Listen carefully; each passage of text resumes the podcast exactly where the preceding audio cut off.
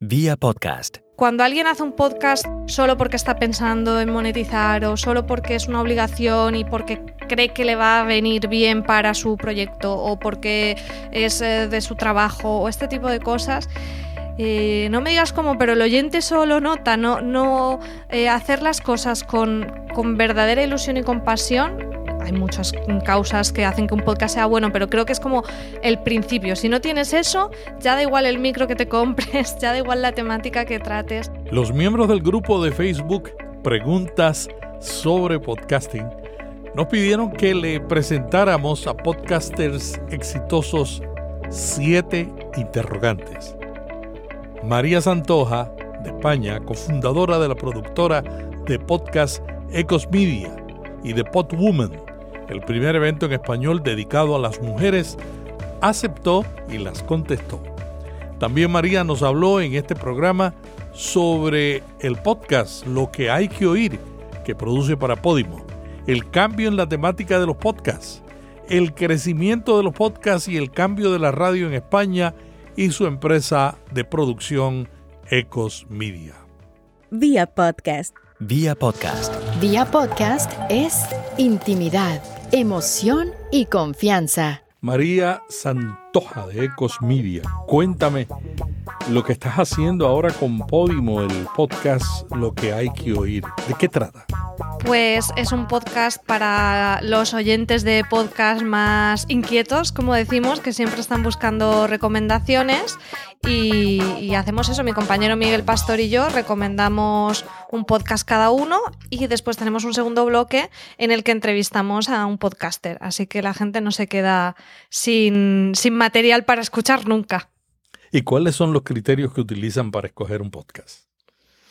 Pues básicamente que lo hayamos escuchado y que nos guste. Siempre recomendamos cosas que hemos escuchado y, que nos guste. Recomendamos muchas cosas exclusivas de Podimo porque es el podcast oficial de Podimo, pero no solamente recomendamos podcast de Podimo, recomendamos podcasts que están disponibles también en abierto y, el criterio es que o Miguel o yo lo hayamos escuchado y, y nos guste. ¿Has visto un cambio en el tipo de contenidos que la gente prefiere ahora, después de un año de pandemia, al tipo de contenido que preferían antes, un año anterior a la pandemia?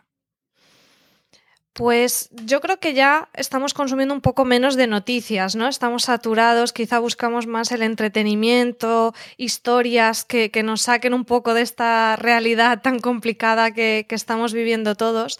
Y en mi experiencia personal, eh, creo que, al menos en, mi realidad y en mi mm, círculo, creo que los oyentes españoles nos estamos acercando mucho al otro lado del charco, eh, de escuchar que, creo que antes era más una barrera para, los españoles escuchar eh, español con otros acentos y yo ahora personalmente estoy escuchando muchísimos podcasts de América Latina y me da la sensación que, que no soy solo yo, que plataformas como Podimo, que están también haciendo acuerdos con productoras, eh, están como uniéndonos un poquito más. Esa distancia ya no es tan grande. ¿Y tú crees que lo mismo pasa del otro lado, eh, América Latina escuchando más podcasts de España?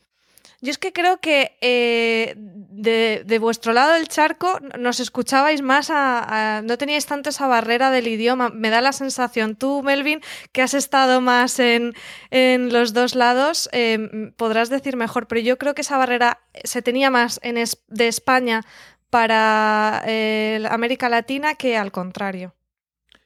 Cuéntanos sobre tu nueva etapa con la empresa Ecosmedia, la producción de podcast.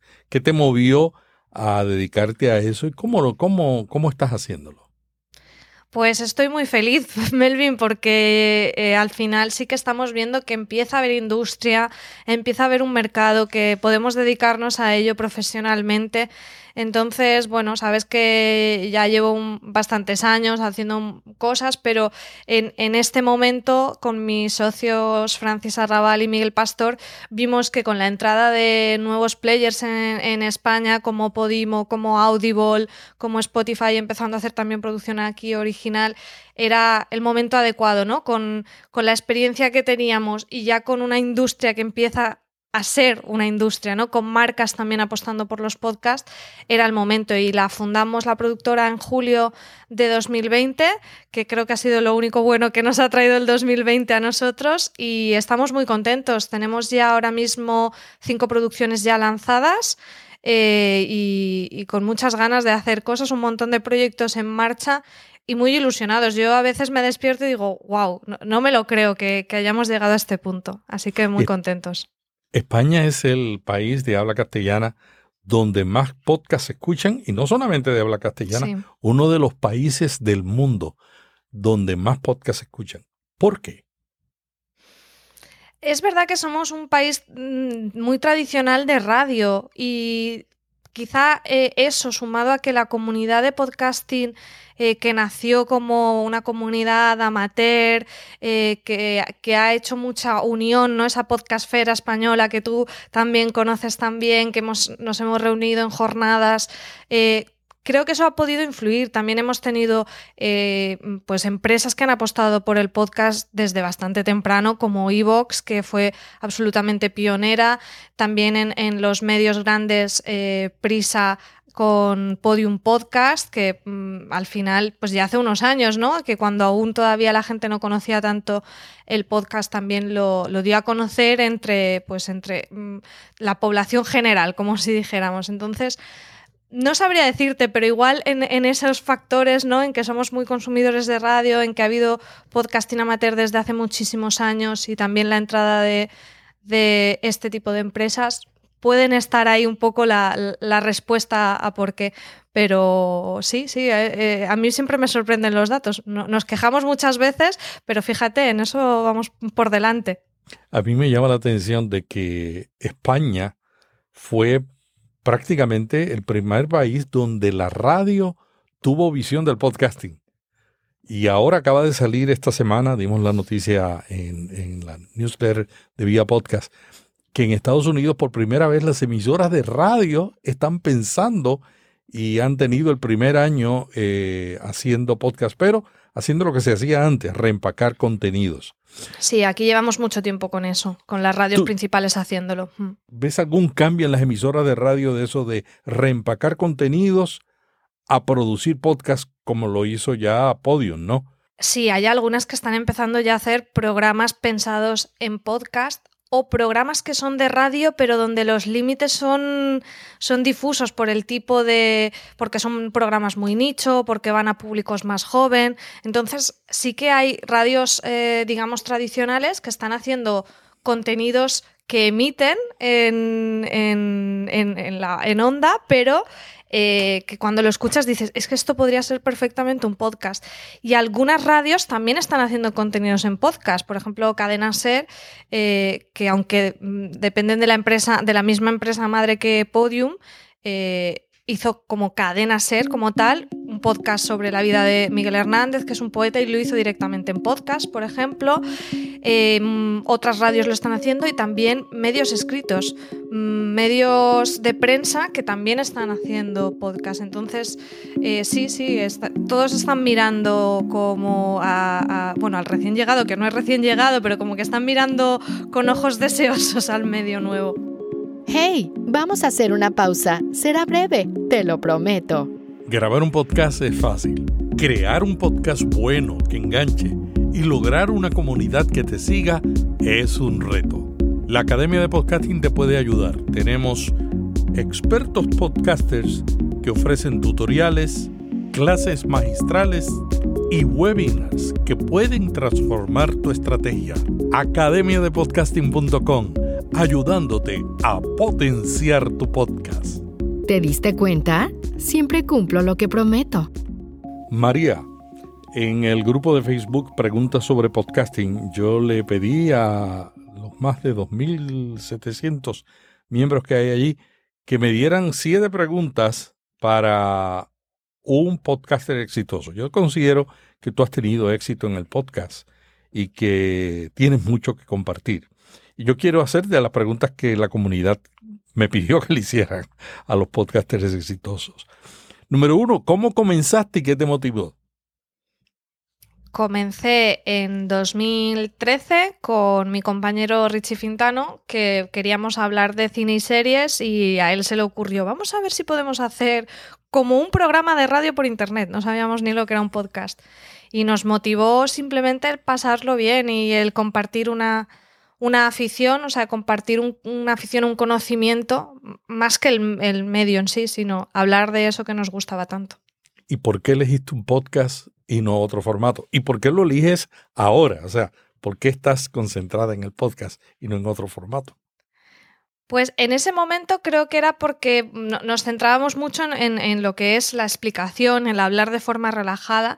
Ahora que soy una ferviente defensora y apasionada del formato, y, como que ya tomas la decisión de una manera mucho más consciente y conociendo otras opciones, creo que el podcast eh, llega de una manera absolutamente distinta y conecta con, con las personas de una manera que no lo consigue ningún otro medio. También a la hora de desarrollar temas en profundidad me parece el mejor medio.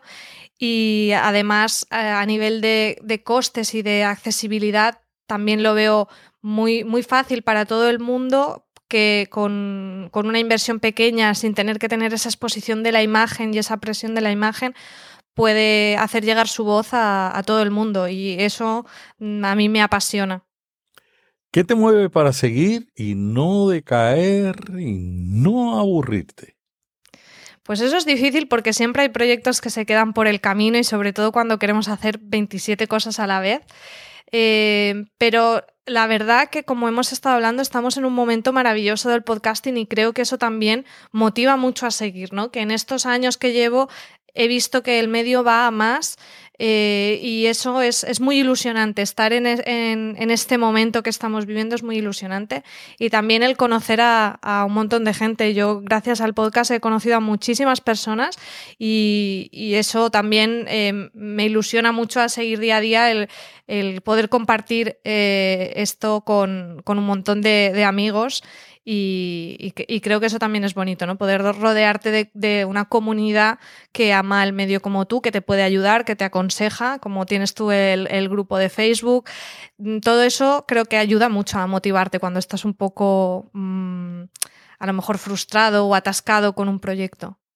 ¿Cuál crees que es la clave de tu éxito como podcastera? Pues... Mm, es una buena pregunta y creo que no lo había pensado nunca. Em, supongo que la constancia, creo que la constancia es muy importante en el medio como en muchos otros medios, pasa también en YouTube, a la gente que tiene Instagram, a quien tiene un blog, ¿no?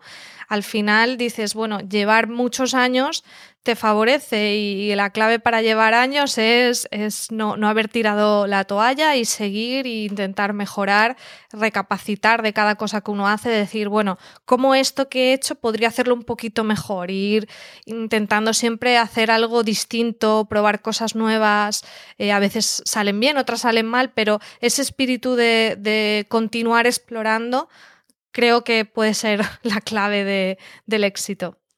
¿Y qué ha sido lo más importante que has aprendido de tu éxito en los podcasts? Pues mira, yo creo que iría mucho en relación con, lo que estábamos hablando, el, hacer las cosas con verdadera pasión. Cuando, cuando alguien hace un podcast, eh, digamos, solo porque está pensando en monetizar o solo porque es una obligación y porque cree que le va a venir bien para su proyecto o porque es eh, de su trabajo o este tipo de cosas, eh, no me digas cómo, pero el oyente solo nota, no, eh, hacer las cosas con, verdadera ilusión y compasión. Creo que, es lo que. Mm, hay muchas causas que hacen que un podcast sea bueno, pero creo que es como el principio. Si no tienes eso, ya da igual el micro que te compres, ya da igual la temática que trates. En cambio, gente que, que transmite eh, compasión, a veces no suena tan bien y funciona, a veces es de una temática que hay muchísima competencia, pero igualmente se busca un hueco y hay gente que la quiere escuchar. Entonces, creo que eso sería lo más importante, porque en la voz se nota todo, entonces hay que hacer las cosas como con ganas. Y una última pregunta, ¿cuáles son las cosas que tú recomiendas que un podcaster no debe hacer? Yo creo que no debe empezar a comprarse un montón de micros sin saber si, va a grabar. O sea, creo que está bien eh, a lo mejor comprar un equipo básico, pero que no se obsesione con la técnica, no debe obsesionarse con la técnica. Eh, creo que tampoco em, debe tener el que, va un poco relacionado también eh, el, parálisis por análisis no de decir voy a hacer 27 cursos está muy bien formarse y hay que formarse yo creo que eso ayuda y vamos, eh, tú, tienes formaciones súper valiosas y hay muchas cosas muy valiosas, pero no entrar en el bucle de hacer dos años de cursos y no lanzarte, tienes que hacer tu podcast. ¿Qué más? Mm, no escucharse. Creo que es algún error que comete mucha gente, que le da vergüenza y no se escucha. Y es como si no te escuchas, nunca vas a, nunca vas a aprender. Eh, no planificar los temas. Creo que también ayuda mucho el tener el sentarse a pensar antes eh, de qué voy a hablar cada día, tenerlo organizado, porque si no, luego la constancia de la que hablábamos y el no fallar publicando es muy difícil. Y no sé cuántas llevo, pero creo que esas serían las que me vienen así a la cabeza. María, ha sido un privilegio conversar contigo, vernos de nuevo. Tú estuviste presidiendo Alipod, ya no estás, ¿no? Hace pues una semana o dos que dejé la presidencia, ahora está mi compañero José Vivaeza y, sí, es, con ganas de poder hacer actividades presenciales. Mm, vamos a ver si hacemos también cositas online, pero, pero sí, el tema de las asociaciones creo también es súper importante para, hacer comunidad. Y bajo tu presidencia se hizo una de, las, de los mejores eventos que yo asistí. Muy bueno que tú. Ah, viniendo de ti, Melvin, muchísimas gracias. y me encantó Alicante. A ver si puedes volver, si, nos deja esta pandemia. Sí, estamos deseosos porque termine esto. ¿Algo más que quieras añadir antes de cerrar esta entrevista? ¿Algún consejo que le quieras dar a los podcasters entre los muchos que ya has dado?